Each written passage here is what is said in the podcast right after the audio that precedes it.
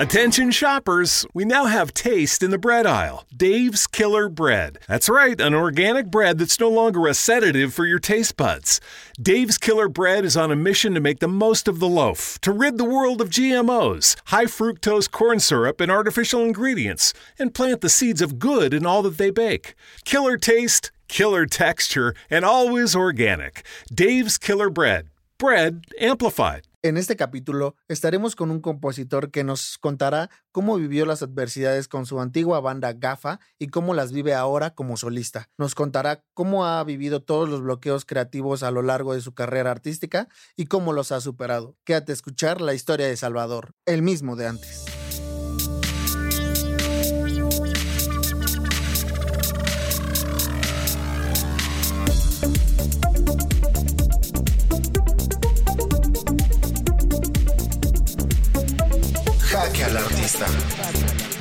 Un podcast en el que semana a semana conoceremos el detrás de la vida profesional de cada artista.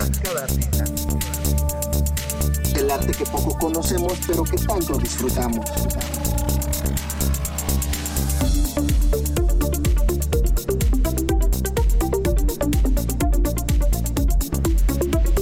Jaque al Artista. ¿Qué onda, banda? ¿Cómo andan? Espero que todos se encuentren bien, bien chido. Yo muy contento, como cada semana, listo para tener a un invitado nuevo, listo para compartir, listo para conocer nuevas historias, listos para conocer nuevo, nuevas artes, nuevas áreas. Eh, todo un deleite para mí el estar aquí con ustedes cada semana conociendo algo nuevo. Y pues bueno, esta semana no va a ser la excepción. Tengo un artista con nosotros muy, muy especial. Trae un proyecto que está increíble. Estoy seguro que a más de uno nos va a gustar, que a más de uno nos va a llenar los oídos, los sentimientos, los corazones de, de todo esto que transmite. Yo, como lo digo, como lo dije, eh, me declaro fan, me declaro fan de su música. Tuve la oportunidad de mezclar y masterizar un tema de la banda en la que estaban, que es Gafa que ya llegaremos a ese tema. y desde ese entonces la verdad es que he quedado fascinado con su música hasta el momento de hoy en que ya está como artista independiente, como solista. Él es Salvador, él es compositor, es baterista, es guitarrista, es cantante, es todo un multiinstrumentista de, de la música. Es un honor tenerte con nosotros, Salvador. Hombre, muchas gracias, qué bárbaro, hasta me sonrojé, mire, me pusieron las chapitas de esa presentación tan increíble. Nada, hermano, muchas gracias. Pues aquí eh, muy feliz, muy feliz de, poder contarte mi historia en, este, en este proyecto que tienes, que también te quiero felicitar y te quiero agradecer por pues invitarme y ayudarme también a llegar a más personas, ¿no? A, personas diferentes, a que podamos conectar como esos mundos. Pues todo bien, hermano, yo estoy súper, súper feliz, súper chido. De hecho, está, está cagado, pero hoy amanecí bastante animado. No sé, o sea, no, no podría decirte como, ay, hay algo en específico, solo hoy desperté como, güey, qué chingón es estar vivo, o sea, qué chingón es poder respirar y pararse de la cama. Justamente eso. De hecho, pues bueno, creo que todos siempre lo vivimos de, de esa manera. Hay esos días en los que eh, o te pega fuerte y, y, no te quieres levantar de la cama por X razón, por X situación por la que estás pasando, o llega ese destello de, de, energía en el que dices, ya, qué chingón, estoy, estoy vivo, como bien lo mencionas, este, eh, estoy sano, lo que tú quieras, y te, ya, y te da una inyección de, de, de, energía, ¿no? O sea, literalmente, creo que así lo vivimos todos, siempre nuestros altas y bajas. total, total. Pero a ver, para ir entrando en plática, ya sabemos que esta es siempre la, la pregunta de cajón, la primera pregunta. Entonces, pues platícanos un poquito cómo empezó Salvador. Por lo que sabemos, pues manejas varios instrumentos, eh, la batería, la guitarra, el canto, pero ¿cómo fue tu primer acercamiento a la música? Platícanos. Ahí les va una de las historias engarzadas más desgarradoras que han escuchado en su vida, porque también ahí te va, yo, hay, ah, o sea, hay veces que no cuento ciertas cosas de mi vida, como todos, por, por múltiples razones, pero hay una hay una parte de esta historia que voy a contar en específico que no sabes y que nada, no, creo que solo Sophie sabe o, mis amigos más cercanos, pero mi mamá y su hermana y sus esposos, o sea, mi papá y mi tío, tenían un grupo que se llamaba Los Gena hace, hace 40 años, 45 años. Grabaron, tuvieron su fama y luego ya. Yo podría decir que gran parte de mi talento innato, mi talento desde que nací es gracias a mis papás. Mi mamá pues cantaba muy bien. Yo con poca práctica he logrado cantar de ciertas formas que me gustan, ya no digamos una forma increíble o cosas impresionantes, pero hay algo que me han dicho siempre desde antes de aprender a cantar, ¿no? Desde hace años, que era como que pues siempre les ha gustado a mis amigos, a las personas que me escuchan, me han dicho, güey, es que cantas muy bonito, ¿no? Y yo así de, pues gracias, o sea, no sé, yo no sé, porque yo me he escuchado siempre y yo nunca me he escuchado y dicho, ah, qué bonito canto, ¿sabes? O sea, es como, yo solo canto porque me gusta y ya, ¿no? Y ya me han explicado algunas personas qué les gusta de mi voz y yo ya me he aventado el clavado conmigo de a ver cómo es que canto y qué es lo que les gusta y qué me gusta a mí de mi voz, qué puedo hacer con ella y cómo la puedo trabajar, etcétera, ¿no? Bueno, entonces todo esto viene de parte de, de mi madre y Ah, nunca conocí a mi papá, él se fue de la casa antes de que yo lo, pudiera como conocer, pero siempre tuve yo esta inquietud de aprender a tocar la guitarra. Te digo, mayormente era porque lo tuve ahí al lado todo el tiempo como la música. Mi hermano mayor que tocaba la guitarra, mi mamá que cantaba. En alguna de mis fantasías infantiles, esto lo tuve bloqueado muchos años, ya lo, lo desbloqueé hace no mucho, entonces ya lo puedo como decir porque no lo sabía, pero yo quería aprender a tocar la guitarra para ver si mi papá pues ya quería verme, ¿sabes? Era como, ah, ah, mira, así es mi hijo. Cosas así, güey. O sea, eh, ahí fue una historia muy bastante, bastante sad durante muchos años de mi vida que evité hablar de ello y que siempre era como, no, yo estoy bien, no lo conozco y yo estoy chido. Pero, pero siento que en gran parte, como mi primer chispa, como impulsarme hacia ese camino era eso, ¿sabes? Pues yo quiero conocer a mi papá y tal vez si toco la guitarra lo pueda conocer, ¿no? Eh, ya con, los, con el paso de los años todo la historia fue muy diferente y no, no nada acerca de eso, pero pasan los años y eh, algún tiempo que viví con mi hermano mayor, le dije, oye, ¿puedes enseñarme a tocar guitarra ahora que vivo contigo? Porque él no vivía en casa de mi mamá. Y me dijo que sí. Entonces me enseñó a tocar la guitarra, me enseñó a tocar así, con estas palabras, las pisadas, ¿no? Do, re, mi, fa, sol eh, alguna que otra canción. De hecho, me acuerdo mucho que la primera canción que me puso para aprenderme y que nunca me he aprendido a la fecha, y no sé por qué, es una canción de Lenny Kravitz que ya ni recuerdo el título, solo sé que empieza en sol. es lo único que recuerdo, el primer acorde de sol. Entonces, que yo cuando iba en la primaria recuerdo perfectamente que prefería mil veces estar jugando fútbol todo el día o estar viendo Dragon Ball o estar haciendo otra cosa, cualquier cosa menos escuchar música a mí no me gustaba la música y, ahí no entiendo, o sea, nunca me, he detenido a ver por qué.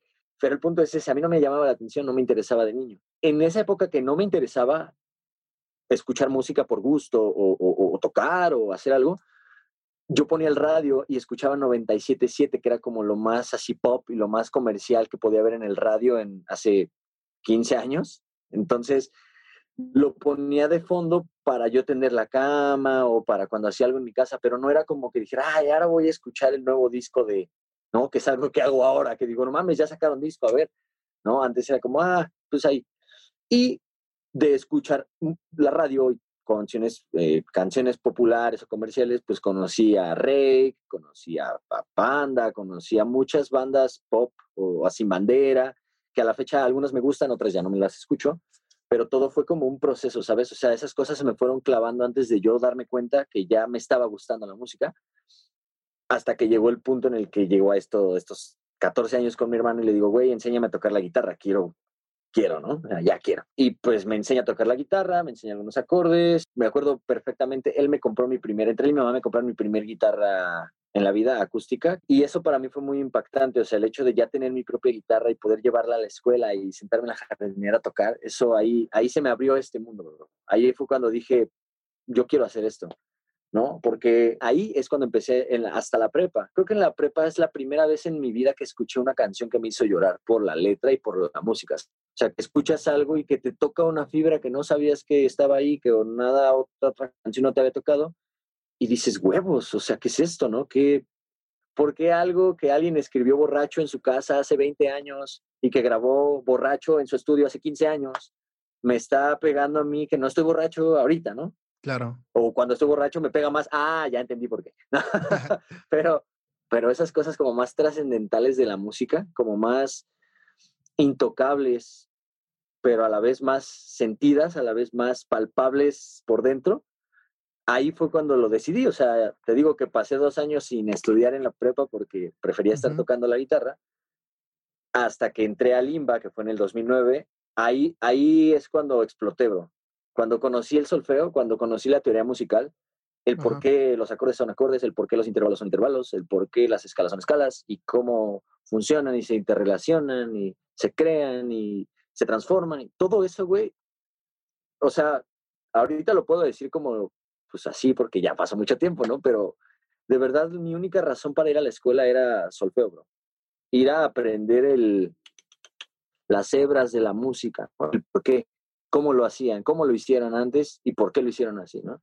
Al final creo que la música es como pues para estar tus emociones y todo, pero, pero sí, si sigues ciertas normas o si conoces las normas puedes hacer más cosas para expresar lo que Claro. Entonces, ahí empezó mi formación musical, digamos, real. En el IMBA hace 11 años. Ok, entonces sí fue como eh, primero tu acercamiento como familiar eh, en esta parte de como del canto, de que escuchabas a tu mamá cantar y toda la onda.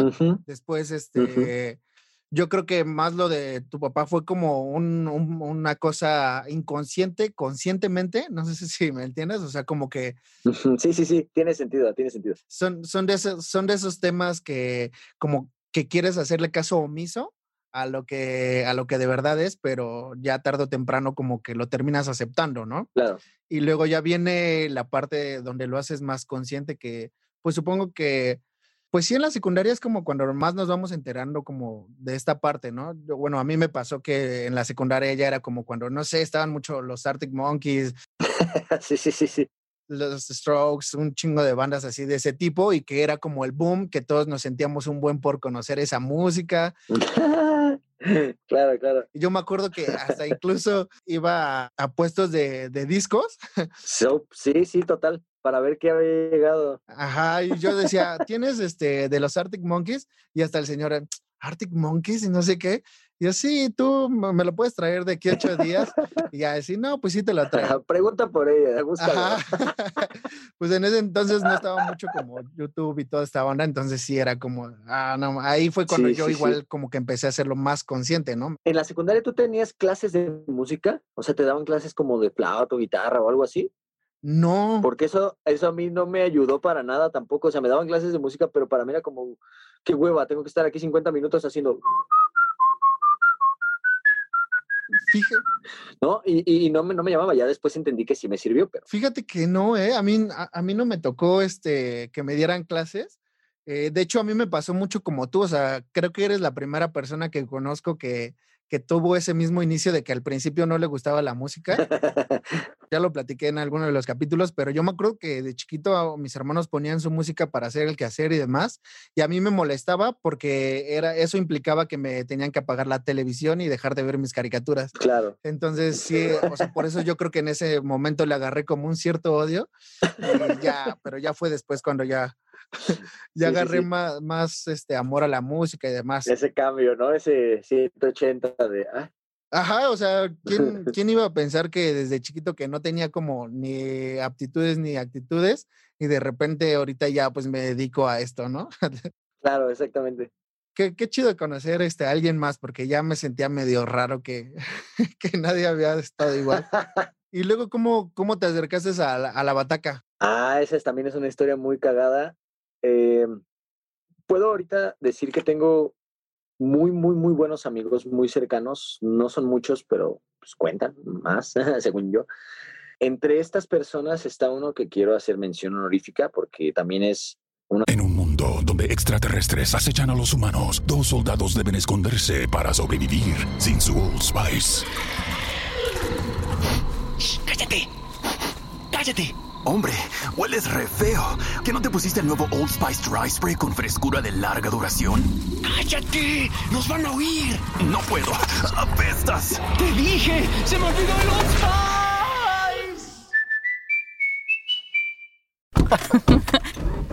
oh, turn it up. Here we go. Up here with your crew in an awesome view. Everything you love stacked right in front of you. Got your icon pass, powder slashing. 50 plus destinations. Speaking of, did you get your icon pass yet, Sean? I'm on iconpass.com dropping in right now. From just $259 adult. I'm going to buy it at the best price before it goes up April 21st. Yeah, that's the good stuff. Okay, done. So pass the good stuff, yeah, it's the good stuff. Una de mis grandes influencias para hacer música, porque trabajé con él durante varios años en GAFA. Eh, se, llama, se llama Eduardo, es Edu Espinal, también tiene su proyecto musical, está ahorita, es, es productor musical, está ahorita produciendo en, en, su estudio Pasajero, lo pueden buscar ahí en Instagram, también así, estudio.pasajero. Edu estaba en una banda hace años de covers con unos vatos de su salón de la prepa. Él es un año menor que yo, entonces eh, no estábamos en el mismo salón en la prepa, lo conocí ahí porque yo conocí a su hermano primero, Ángel Espinal, que también es un gran cantautor, es un gran hermano mío. Eh, tiene también su proyecto, búsquenlo Ángel Espinal MX, pero eh, yo conocí a Ángel en la prepa, él es un año más grande que yo, entonces yo entro y él ya llevaba un año ahí. Cotorreamos, nos conocimos, cantamos, y el siguiente año entra Edu a la escuela, y ahí lo conozco. Entonces Edu hace una banda de covers con sus amigos de su salón. Entonces en alguna ocasión, hace muchos años, hace unos 12 años, 13 yo creo, pues tenía que ensayar y tenía que llevar unas cosas cargando y me dijo que si lo acompañaba y le dije que sí, que no había pedo. Entonces le ayudé llevando un ampli y todo. Llegué al ensayo con estos muchachos y el baterista no era malo, era un chavo bastante bueno y tenía una batería bastante buena. Pero Edu un día en la peda me dice, güey, pues es que ya mandamos a la verga a ese güey. Y yo así, ¿por qué? Y dice, pues es que no fue a la tocada y no ensaya y no llegan los ensayos, cancela y todo. Pues ya, a ver. Y yo de dejo de mamada, porque yo no tenía bataca, yo fue, le dije, güey, yo soy tu bataco, güey, pásame una lista de las rolas y yo las saco y tocamos. Y el güey se lo tomó en serio, o sea, yo estaba jugando y me dice, pues este era el repertorio de la fecha, güey, sácalo de aquí a un mes. Entonces, pues yo le dije de mamada, yo soy tu bataco y dame las rolas, me las dio, ¿no? Y en un mes nos vimos, ahí te va. El guitarrista, el otro guitarrista, tenían una batería ahí, no era tamaño infantil, pero no era full size, era como medium, ¿no? como para niño, pero grandecita. Y con esa empecé a tocar, o sea, con esa ensayamos el primer año, los primeros seis meses, el primer año, porque es lo que te digo, una vez que me senté ahí, fue cuando dije, sí, güey, es que de aquí soy, o sea, este es, esto es lo que me gusta, o sea, me gusta tocar guitarra y me gusta cantar y tocar guitarra y llegar a las personas, tocar a las personas, poder expresarme, expresarme a través de golpes, de, a través de, de ritmos, no tanto como melodías, y armonía, sino como en ritmos, es algo que me voló la mente, bro. Entonces, mi primer acercamiento fue ese, güey, tocar un repertorio. Obviamente creo que no tocamos las 30 rolas ese día, pero el chiste fue que me aprendí muchas canciones en batería en muy poco tiempo. Las saqué, las tocamos, pues heme aquí, a, grabando las batacas de mi disco y grabando las batacas de mi EP y, estoy practicando para poder llegar a un nivel en el que pueda ser baterista de sesión, porque ese también es otra de mis metas pero todo gracias a esa amistad con Edu, todo gracias a esa cercanía, porque ahí te va, pasó un año de eso y Edu, después de mucho esfuerzo y mucho trabajo y mucho tiempo, estábamos muy chavos, compró una batería para la banda, o sea, compró una batería Tama chingona, con esa Tama, ya después de la, de la primera con esa Tama toqué muchos años, en tocadas y en ensayos con Edu, en Gafa y en otros proyectos que intentamos hacer antes y así. Y, lo puedo decir abiertamente, si hoy tengo cierto nivel en la batería, no es solo por mi talento y por lo que he practicado, sino gracias a que Edu eh, me facilitó el instrumento para que pudiera desarrollarme y desenvolverme más y mejor en la banda. Entonces, pues donde quiera que estés, canal, te mando un saludo, un abrazo. Qué chido, bro. No, pues lo invitamos, ¿no? Lo, también, también. Voy a hacer una invitación también. Por supuesto. Te, ahorita has ido mencionando bastante, pues, la banda GAFA, que pues ya sé que muchos de nosotros igual, en AM casi prácticamente todos lo conocieron, ¿eh? Así que era muy sonado. Sí, sí, sí, sí, sí me, sí me habían dicho, sí me habían dicho, sí me habían dicho, me han comentado.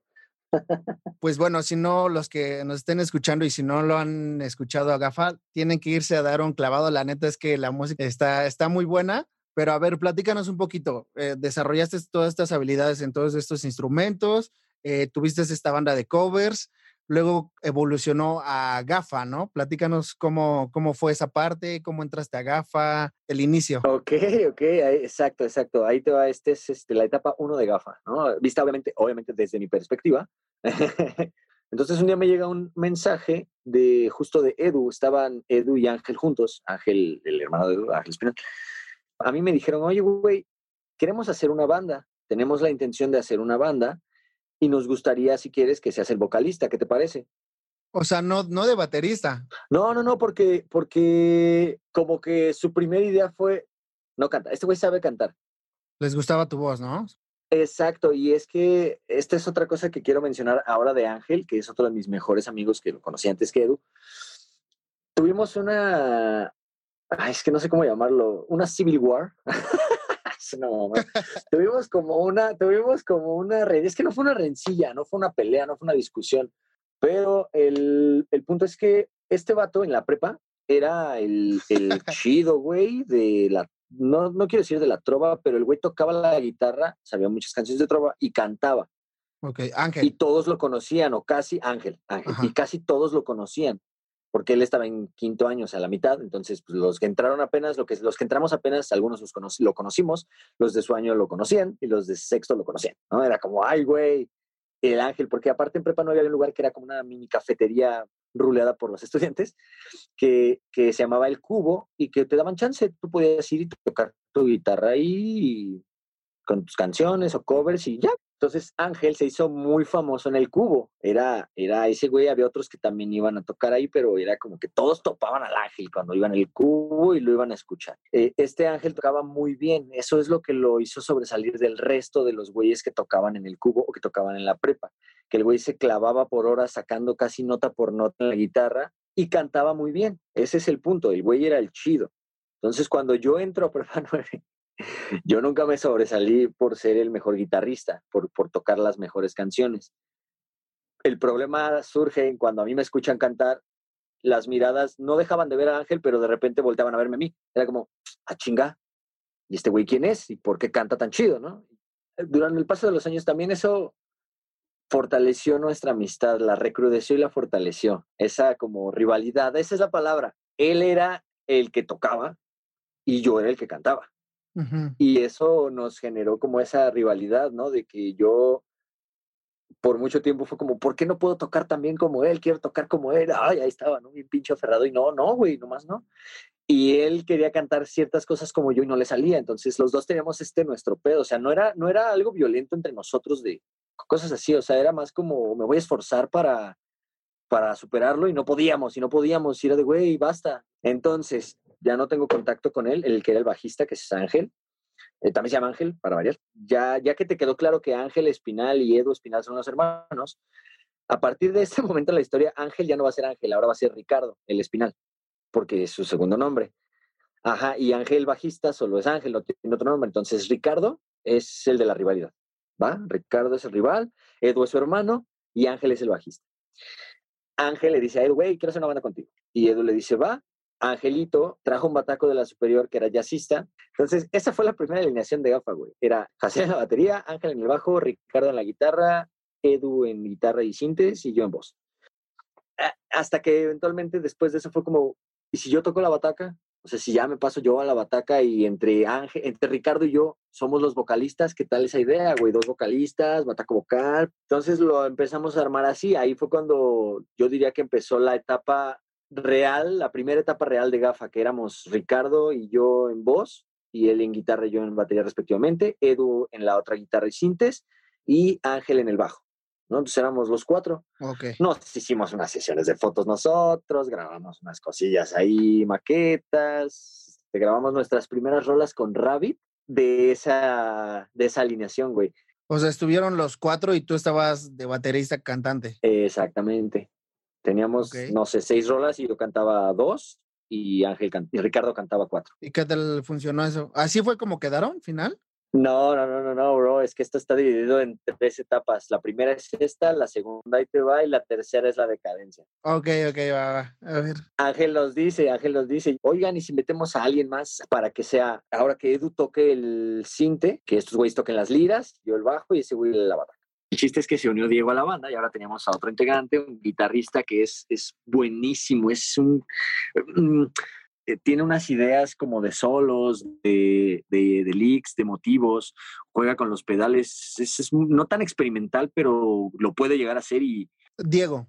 Diego, Diego, ese es el nombre del nuevo guitarrista. Diego, segunda etapa de gafa, Diego se une. Con esta alineación sacamos un EP que se llamó Bot, que eran cinco rolas. Las cinco rolas las hicimos entre todos. Y aquí es donde empieza a ver un poco de lo que te digo que es como la decadencia entre la segunda y la tercera etapa, eh, como parte de, porque para la presentación de este EP estábamos haciendo un brainstorm, brainstorm, estamos haciendo una lluvia de ideas. Y, y ahí te va. Yo siempre quiero dejar muy en claro que no todos teníamos siempre las mismas ideas y a veces pues teníamos que aguantarnos a la idea del otro, ¿no? O sea, como, ah, pues no se va a hacer lo que yo quería que se hiciera y tengo que hacer lo que me dijeron que hiciera. Pero mayormente todos teníamos una cohesión musical de gustos y de creatividad. Y Ricardo, que es mi carnalazo, Ricardo, no, porque él era más acústico, más trovador, más balada, más tranqui cuando había cosas en la banda que proponíamos tipo, oye, ¿y si metemos un cinco octavos aquí y todos los demás, aunque se nos hacía raro, era como, bueno, pues vamos a intentarlo. A él se le complicaba más que a los demás y pues a veces no quería esas ideas o cosas así. O sea, teníamos como algo diferente en la mente que él. Y no estoy diciendo que lo del sea malo feo, nada, solo era diferente. Entonces, en el día del día que estamos planeando la presentación del EP, damos un brainstorm, como que en ese momento cerró su pensamiento de que ya traía desde hace meses y nos dice ese día, güey, ya no quiero tocar en la banda y todos así de... Fue la gota, ¿no? Que derramó. Ajá, pero acabamos de grabar el EP, pagamos, o sea, o sea, fue más como de todos, fue más como un te entiendo, pero ¿por qué en este, justo en este momento, güey, no? O sea, no mames. Al final de cuentas, en noviembre creo que hicimos una tocadita privada para amigos y familiares, así como de, ah, pues este güey ya se va, ¿no? Su última tocada con nosotros. La despedida. Sí, sí, sí, la despedida y todo, y quedamos, somos súper amigos, o sea, quedamos como si nada hubiera pasado. Ricardo se separa de la banda y empieza, digamos, la etapa 2.5, que sería nada más Edu, Ángel, Diego y yo. Que la tercera etapa la dividiré entre 2.5 y 3, que duraron más o menos lo mismo. En la 2.5 quedamos solo Diego, Ángel, Edu y yo. Ajá. Y sacamos un EP que le llamamos el EP Rosita, en su momento así estuvo. Ok. En ese EP Gafa pasó por una etapa de cada quien haga una rola, la trabajamos entre todos y cada quien registra su rola y cada quien tiene su trabajo, pero vamos a hacerlo así. Okay. Entonces, cada quien hizo una rola de, de ese EP. Ángel hizo la rola de Respirar Marte, que según yo es como la que más tuvo ahí el... Un rolón, ¿eh? Pues a esa, a esa es lo que voy. Ese, ese rola, esa rola es de esa etapa de gafa, de la 2.5. Esa la hizo Ángel. Diego hizo Cali. Ok. Uh, Edu hizo Rayos de Sol, que también es un tema sasazo. Sí. Y yo hice Solo Humanos. Ese fue el Perrosita, las, las cuatro rolas. Ah, ok, ya, ya. Esa fue esa etapa con nosotros cuatro. Y ya para terminar esa historia de gafa, en algún punto, en, un, en algún diciembre, le abrimos un concierto a Matilde Band en un lugar que se llama no me acuerdo cómo se llama, pero antes era el Bulldog Café. Ahora tiene otro nombre. Ah, ok. Pero antes okay. era el Bulldog Ajá. Café.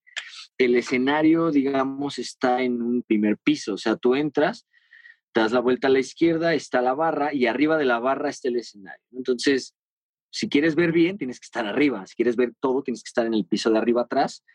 Y de abajo, pues se escucha, pero no se ve. Pero como yo era el bataco para, esa, para ese formato, güey, bataco vocal, uh -huh no teníamos frontman. Escuchaban a alguien cantando, pero nadie se enteró nunca que fui yo. Nadie, nadie nunca me vio en la batería cantando, ¿no? O sea, ya después supieron ah. ah, no mames, estaba el de la bataca cantando. Pero como show no funcionó. Una cosa llevó a la otra y la decisión fue esa, meter a otro bataco. Oh, turn it up. Speaking of, did you get your icon pass yet, Sean? I'm dropping in right now. Wow, from just 259 adult, I'm going to buy it at the best price before it goes up April 21st. oh, turn it up. Here we go. Up here with your crew in an awesome view. Everything you love stacked right in front of you. Got your icon pass, powder slashing. 50 plus destinations. Speaking of, did you get your icon pass yet, Sean? I'm on iconpass.com dropping in right now. From just 259 adult, I'm going to buy it at the best price before it goes up April 21st. Yeah, that's the good stuff. Okay, done. So pass the good stuff. Yeah, it's the good stuff. Woo! Quitarme a mí de la batería y ponerme directamente de vocal y frontman y pocket, ¿no? Ahí es donde empieza el final. El final empezó desde antes, pero ahí es donde ya está el final a nada, ¿no? Ok. No sé cómo decir esto. Yo sigo en contacto con todos salvo con Ángel, que es el bajista, ¿no? Eh, hubo unas cuestiones ahí personales con él que, que desencadenaron en que en lugar de retirarlo a él de la banda, todos preferimos salirnos de la banda, ¿sabes? Como Edu dijo, fue, Edu fue el primero que dijo, ¿saben qué, güey? Yo ya no quiero tocar en la banda. Quédense ustedes con Rayos de Sol y sigan con el proyecto, yo no tengo ningún problema, pero yo hasta aquí. Y ya cuando llegó el punto como de la confrontación así, yo en lugar de tomar la decisión de seguir con las riendas de la banda y decirle, yo les dije, ¿saben qué? Yo también ya me voy, güey. En su momento me arrepentí porque pienso que pude haber tomado las riendas del proyecto y hacer algo muy cabrón con Gafa, que ya venía poco a poco subiendo. Pero nada, güey, la neta, prefiero así para evitarme de pedos y todo. Y al final de cuentas, todos seguimos siendo amigos, o sea, todos seguimos ahí como en contacto en mayor o en menor medida. ¿Ya habían tenido una última presentación o ya sabían es que no me acuerdo muy bien, pero tuvieron una presentación en el Blackberry, ¿no? O algo así. No, en el Plaza Condesa. Ah, sí, en el Plaza Condesa. Es que dos semanas antes de ese día ya sabíamos que la banda ya no iba a existir, bro. Ya estábamos todos en, eh, crispados, ya estábamos todos en nervios, ya estábamos todos en vale madre. Entonces, fue extraño porque algo que habíamos buscado con mucha ilusión durante cierto tiempo y que nos llevó, no quiero decir por caminos difíciles, pero el camino para llegar a tocar en el Plaza Condesa en un festival nuevo, primera edición en el que los headliners eran los Daniels, fue complicado. Pasan estos problemas dos semanas antes de la tocada y no había más, bro, no había más que afrontarlo. Obviamente nos pasó por la mente no ir, ya no éramos una banda, ya no teníamos esa unidad, ya no teníamos eso, pero al final de cuentas, creo que cada quien, independientemente de los problemas personales que tuvimos, creo que cada quien en sí mismo dijo, güey, esta es una oportunidad que no quiero desaprovechar. Ok, ya no voy a tocar con estos mens, ya no vamos a seguir con el proyecto, pero esto que ya está en puerta, que es en dos semanas, vamos a hacerlo. Vamos a tocar, como gafa en el Plaza Condesa. Puedo presumirme a mí mismo que toqué en el Plaza Condesa donde han tocado bandas que yo admiro, ¿no? O sea, ya con el hecho de yo haber pisado un escenario que pisó a alguien que yo admiro, puede sonar muy, muy tonto, muy, muy, no sé, güey, muy, muy soñador, pero eso a mí me hizo feliz, güey. El hecho de, de compartir un lugar con una mística, con, con, con lyrics, con, con, voces, con melodías que se quedan eh, resonando en el lugar, güey.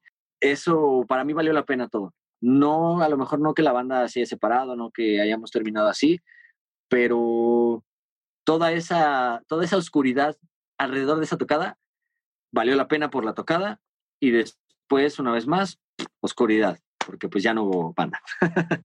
Bueno, o sea, al final de cuentas, qué chido que sea como sea las circunstancias en las que estaban. Como dices, cada uno se subió a disfrutarlo, ¿no? Cada uno eh, sabía que eh, sí o sí es un escenario. yo creo que muchos lo conocemos, eh, sabemos la importancia de que uno pueda llegar a, un escenario así. Y pues qué chido, la neta que sea como sea, hayan terminado dentro de lo que cabe bien, porque pues sigues teniendo relación con, con los demás. Eh, y con esto me lleva a una pregunta que eh, sé que muchos tenemos, que, que, que, muchos este, queremos hacerla. ¿Ves en algún futuro un regreso en GAFA? Oh, shit, bro. Me gustaría, mira, me encantaría, y, ah, vale madre, me encantaría no tener la respuesta a esa pregunta, bro. Me encantaría simplemente decirte, honestamente, de mi corazón, decirte, no lo sé, bro. Pero sí lo sé, güey. Sí lo sé Desafortunadamente la respuesta es no. Yo les pregunté a los demás miembros, oigan, y si lo armamos en un año, nos juntamos, dejamos descansar el pedo, pero nos vemos.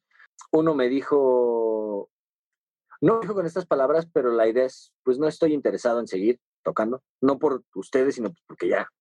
Otro me dijo que sí, que jalaba, pero pues que había que ver cómo, qué decían los demás y qué pasaba. Y otro de plano me dijo, güey, contigo, tú, tu proyecto, lo que tú quieras hacer, toco hasta morir, güey. Pero gafa, no more. No más. Y yo así de, gracias. Qué fuerte, bro. Creo que le acabas de romper el corazón a muchos de nosotros.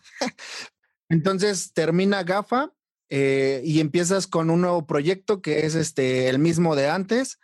Como solista, ¿cómo fue ese paso? ¿Cómo lo llevaste tu proyecto? Ah, es que está buena esa pregunta porque después de GAFA me quedé como, bueno, ¿y ahora qué voy a hacer, no? Ya no tengo ese rol. Y me quedé en un limbo, hermano, unos meses de no hacer nada, literal, no salía de mi casa, me la pasaba viendo películas. Pues no sé, un día después de esos meses, un día viendo mi Instagram, pues ahí en mi descripción de Instagram decía baterista, vocalista de Gafa. Y, esta, y aquí está cagado porque me puse a pensar, sí, la banda ya no existe y sí, ya no tengo como ese grupo de gente tocando conmigo, pero yo soy el mismo de antes, soy la misma persona, soy el mismo güey que canta, soy el mismo güey que toca, soy el mismo güey que vive, que siente, que, que, que juega videojuegos, que le gusta el fútbol, ¿no? O sea, y, y ese, o sea, ese día me pegó muy bonito eso. No sé si es un buen nombre o si es un mal nombre o no sé nada, güey, pero ese día definí eso, ese día fue como, güey, yo soy el mismo de antes.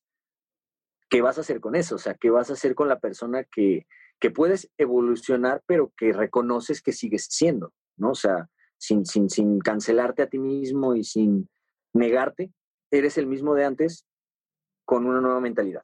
Venga. Claro. Y ahí empezó como esta cuestión del proyecto, porque en, por esas fechas más o menos conocí a Sofía, que es mi novia, eh, que por cierto te amo mucho, mi amor, te mando besos.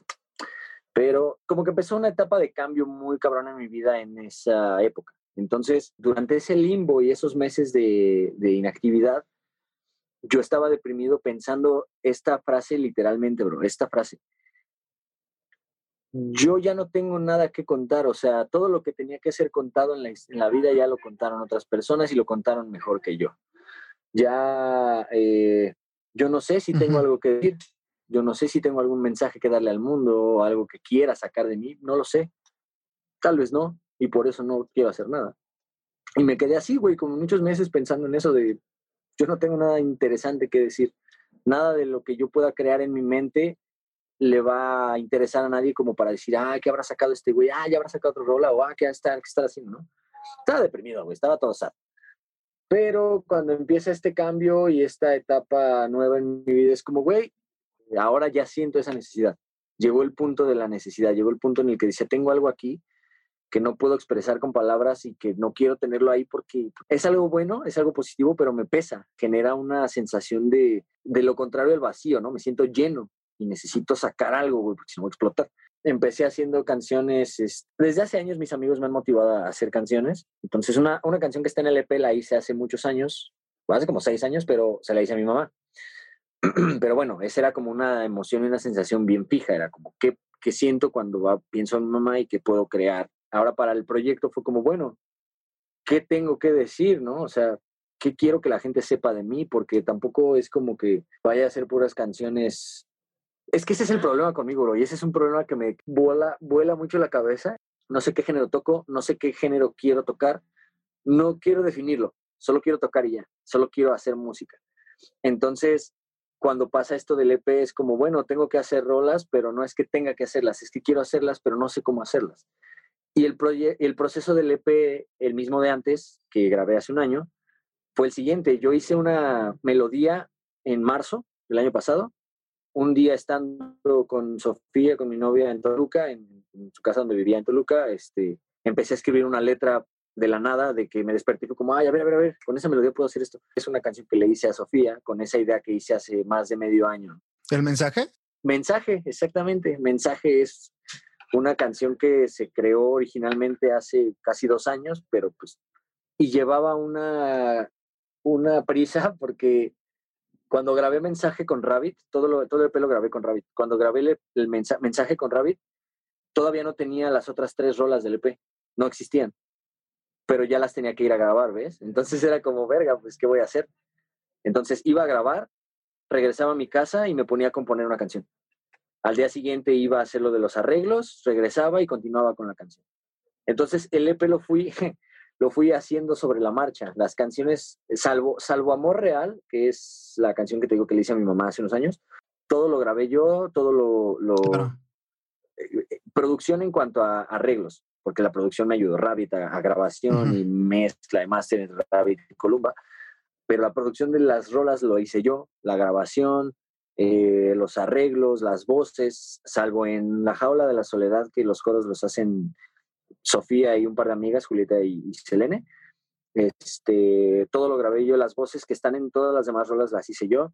Es como una sensación muy hermosa el hecho de, para, para mí, cuando encontré que sí tenía algo que decir, no sé si está bien o si está mal o si es bueno o si es malo, pero cuando encontré que sí quería expresarme de esa forma, todo fue muy orgánico, todo fue saliendo. De hecho, creo yo, o sea, híjole, tocaste un buen de, de temas que se me hicieron muy, muy interesantes. Eh, voy a tratar como de retomarlos para ir empezando. Cuando llegas a esta parte de un cambio, creo que siempre para todos es muy difícil, bro. Eh, no sé, yo lo viví, por ejemplo, cuando acabé la, la escuela, ¿no? Este, antes me estaba lo que más me motivaba ir a, la, ir a la escuela y aprender algo nuevo, ¿no? Ya después cuando acabo la escuela es como de ahora qué hago y me enfrento como a esta, a esta dura realidad de que, híjole, va, va a sonar igual otra vez redundante, pero pues es que el arte es difícil, ¿sabes? O sea, yo sé que lo entiendes perfectamente.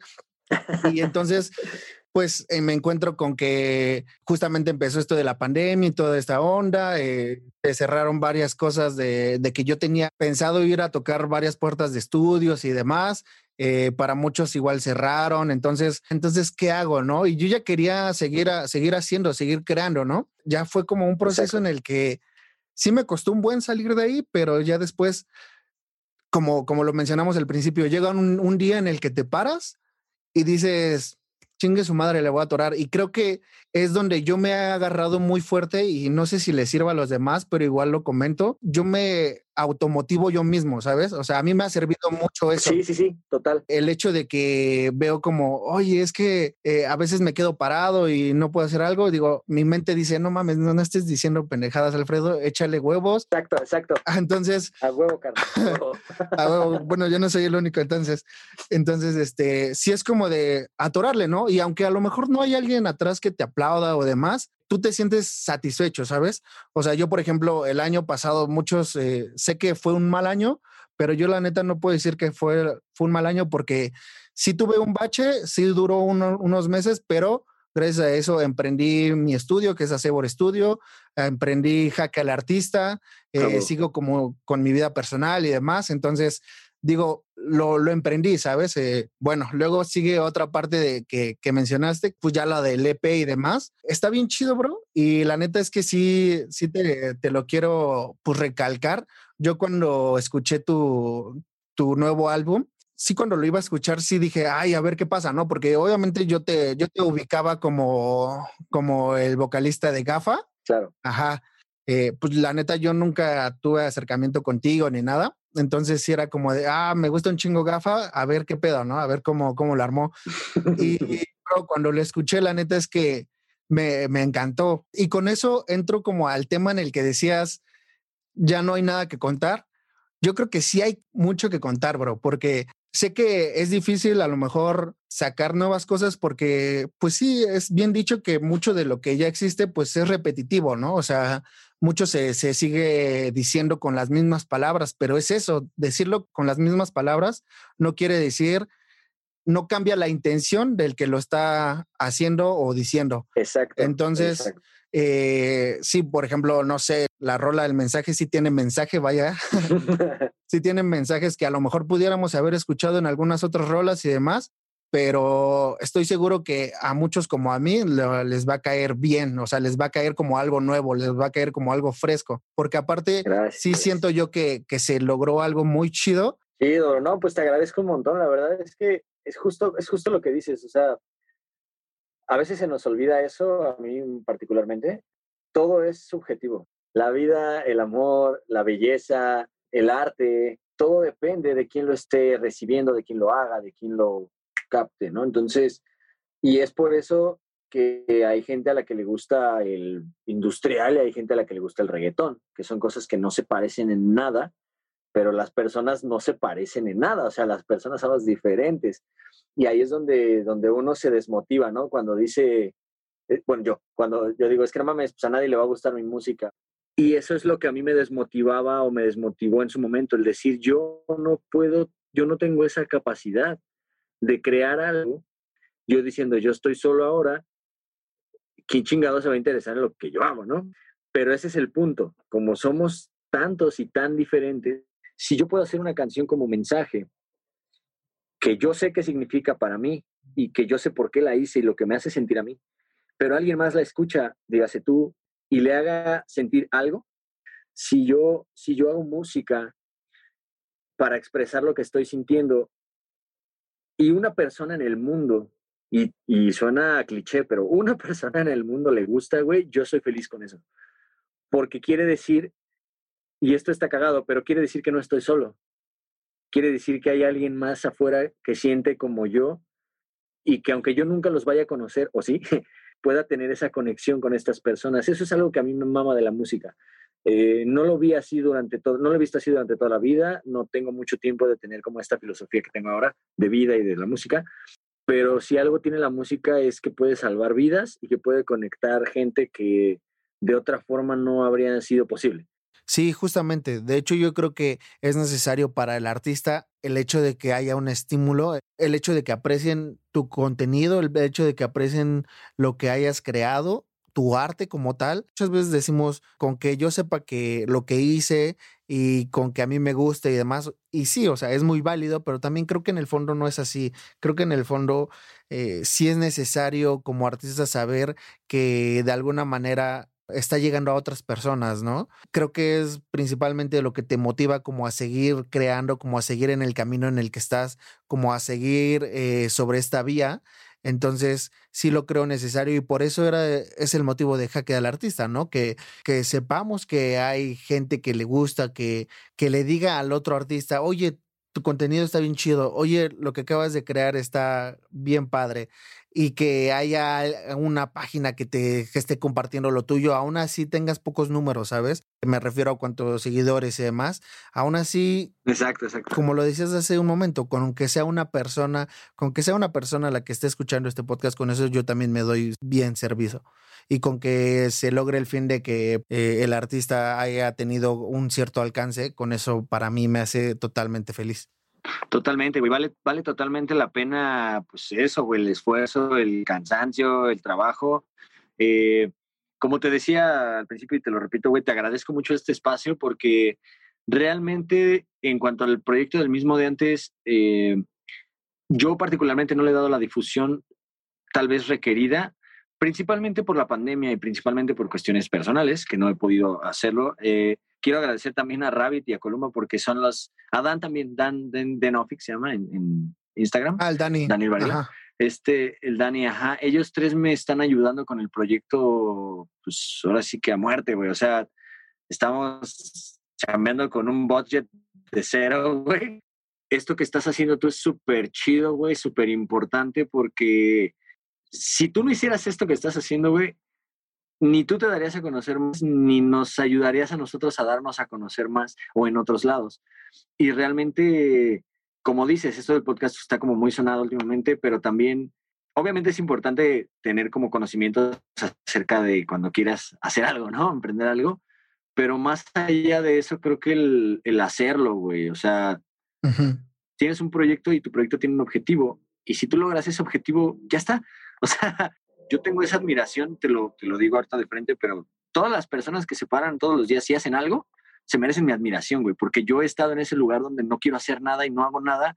O sea, no estoy jodiendo a nadie más que a mí, pero no es fácil, no es sencillo. Y entre nosotros darnos esas palmaditas en la espalda y ese, qué chingón, güey, vas bien, está de huevos, güey, está de huevos porque, porque es el apoyo que tenemos justamente. O sea, antes hubo otros con otro apoyo, mañana habrá otros con otro apoyo, pero entre nosotros nos estamos echando la mano y pues eso, o sea, mm, mm, tú, tú nos estás echando la mano, si yo lo pudiera decir así, güey, sería como un 60-40 o 70-30, o sea, tú nos estás echando más la mano que nosotros a ti, pero todos nos estamos echando la mano entre todos, güey, y eso es lo que, lo que me late de este círculo de personas que conocemos, ¿no? Que el David, que el Aqua, que la Colo, que tú, que el Dan, o sea, y, pues nada, bro, está súper chingón. Te agradezco que te pares todos los días pensando en que quieres chingarle, güey, ripado.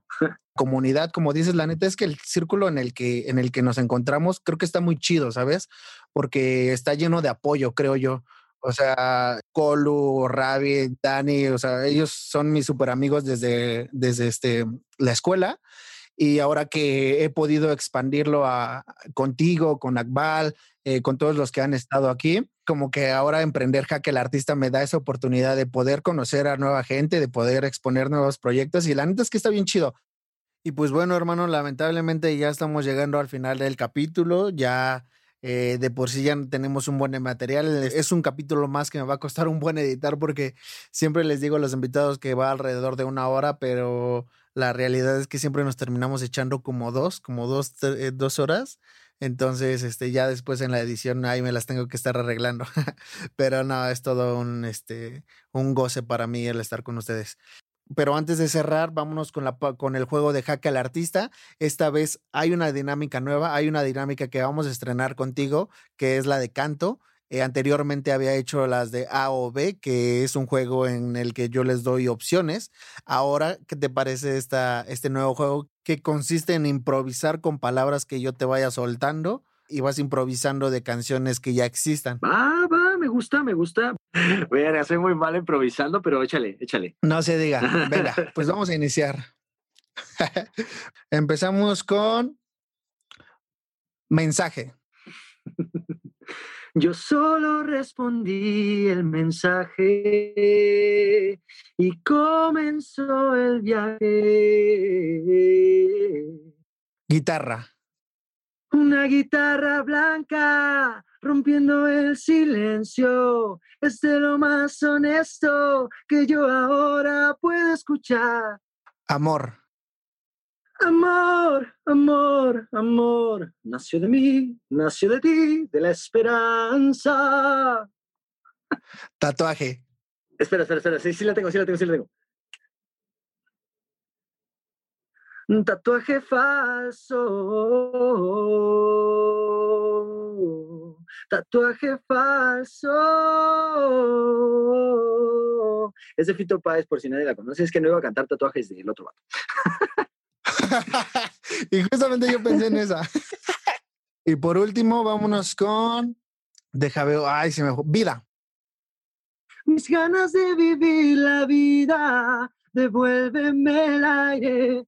Cariño mío, sin ti yo me siento vacío. Las tardes son un laberinto y las noches me saben a puro dolor. Carajo, carajo. Gracias. Todo un éxito este estreno de, de la dinámica, ¿eh? Quiero más cantantes en el programa. Let's go, invítalos a todos. Ahí te paso yo un par también. De hecho, atentos porque se viene la hermana del medio también. ¡Uh! Eh, eh, eh. Así que ya estás, hermano. Y pues bueno, este, ¿qué, ¿qué es lo que planeas hacer? ¿Piensas armarte otro EP? ¿Qué se viene? Qué buena pregunta, qué buena pregunta. Gracias por preguntar porque ahorita el proyecto en mente es sacar un disco, uno de larga duración, ya no EP, ya se viene un álbum. Son 11 canciones, un LP de 11 canciones. La fecha tentativa para que salga a la luz es entre la primer, la primer quincena de julio. Yo voy a empezar a grabar las maquetas mañana, bro. grabé dos patacas ya de esas rolas hace un mes o algo que pude ir con Rabbit, pero en marzo sale el primer sencillo del nuevo disco, en mayo sale el segundo sencillo del nuevo disco y en julio sale el disco. Entonces, estas fechas son muy importantes para mí porque pues justo de lo que te dije de la sensación que tenía al principio del proyecto antes, del proyecto, ahorita justo estoy en el otro extremo. Ahorita quiero hacer rolas, ahorita quiero contar cosas, ahorita quiero cantar, quiero tocar. Muerte el mundo. Muerte el mundo. Entonces, básicamente lo que sigue es eso. Se viene un disco para mediados de año y se viene igual, en los próximos meses se viene videoclip de Sol y para el sencillo de marzo, para el primer sencillo, se viene videoclip también. Entonces, estoy feliz porque se viene disco, se vienen un par de videoclips ya oficiales, ya dándole cara y forma mejor al, al mismo de antes, al mismo de antes. Eso en cuanto a los proyectos musicales. Y me gustaría también decir y aprovechar el espacio para hacer la publicidad de que soy un aficionado a los videojuegos desde hace mucho tiempo, desde hace muchos años, tal vez pues desde niño. Nunca había pensado en hacer esto profesionalmente o dedicarme a lo de los videojuegos. Estoy ahorita haciendo stream pues todos los días, básicamente de 8 a 11 más o menos, 8 y media a 11 a 12. Eventualmente iré variando los juegos, pero principalmente juego Fortnite. Y esa es como otra de mis metas, pero también ese es otro de mis proyectos a mediano plazo. Eh, voy a abrir un canal de YouTube para subir videos de Fortnite o videos de videojuegos Y pues eso, bro, ese es, ese es el mismo de antes, ahorita se va a dedicar a hacer esas cosas, entonces, pues, pues chido, pues está chido. Qué chido, hermano, qué chido, qué chido, me da mucho gusto. Se vienen un buen de proyectos, ya, ya nos dejó un buen de premisas aquí, ya nos dejó fechas, ya nos dejó estrenos, eh, se viene mucha música, el stream también se viene con todo. Qué chido que te hayas animado a hacer tu canal. Si es lo que a ti te gusta y es lo que te apasiona hacer, pues adelante. No importa que estés haciendo por un lado música, por el otro lado eh, videojuegos, los streams y demás, para nada está peleado. Entonces te felicito, un buen hermano. Qué chido que hayas tomado esa iniciativa de emprender tus proyectos. Igual te lo aplaudo agradecerte por haberte tomado el tiempo. La neta es que yo agradezco que, los invitados acepten, que estén aquí, que estén compartiendo su historia, que estén compartiendo su arte. Muchas, muchas gracias a ti. Este, una vez más, antes de irnos, gracias por el espacio, gracias por el interés, por las preguntas, por la plática tan amena. Hoy se me pasó súper rápido, la neta.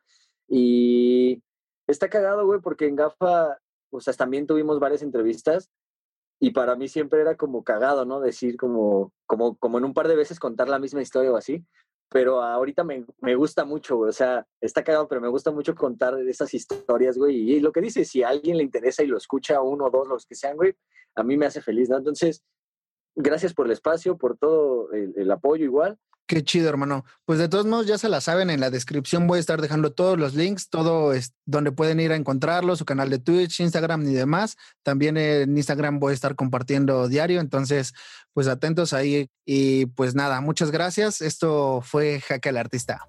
Bye.